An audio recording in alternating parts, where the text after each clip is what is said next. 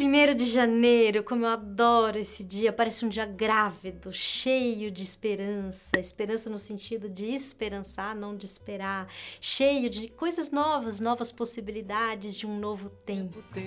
Tempo, tempo, tempo, tempo. És um dos deuses mais lindos. O episódio de hoje é sobre ele, o tempo.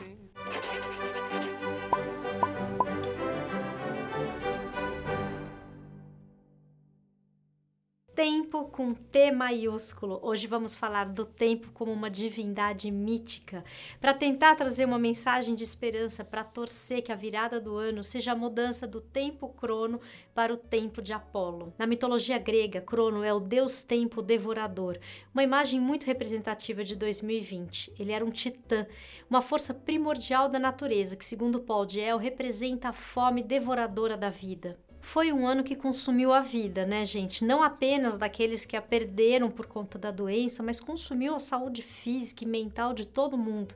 Foi um ano em que até a expectativa de vida no nosso país caiu pela primeira vez desde 1940.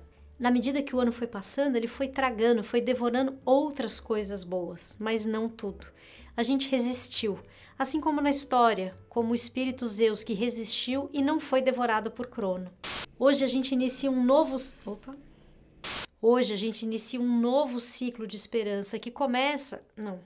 Hoje a gente inicia um novo ciclo que traz a esperança da vacina e da cura que começa com a promessa da retomada lenta da liberdade, mas que já é muito melhor do que a gente teve no ano que passou. Talvez a gente possa esperar que esse seja um ano apolíneo. Apolo é um outro deus relacionado ao tempo que aparece na mitologia grega, mas ele não é devorador.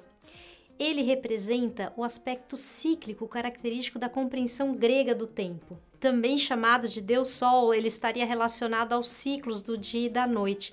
É possível encontrar em algumas de suas representações o seu arco simbolizando o Sol e as flechas, os raios de luz. Ele era reconhecido também como um deus agrário por ser protetor das sementes e das lavouras. E era uma figura mítica formada por sincretismos, agregando valores simbólicos de origem nórdica, asiática, egéia e, claro, helênica. E é por conta de todas essas representações que a gente roga a Apolo que gri. que gri. Vamos lá. E é por conta de todas essas representações que a gente roga a Apolo que guie esse tempo que se inicia em 2021. E além de tudo, Apolo era filho de Zeus, representação simbólica do espírito, ou seja, ele também representa a espiritualização harmonizadora e a cura. Segundo a lenda, é graças a Apolo que a gente tem a medicina hoje. Foi ele que permitiu que a arte da cura chegasse à humanidade e fosse ensinada a Asclépio, ou, de acordo com a nossa tradição latina, Esculápio.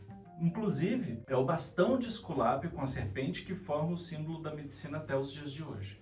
E é isso que a gente deseja para esse ano, que seja regido pelo tempo da cura e da espiritualização, que seja um ano de reparações e correções. Estamos juntos para enfrentar todas as dificuldades. Conte conosco em 2021.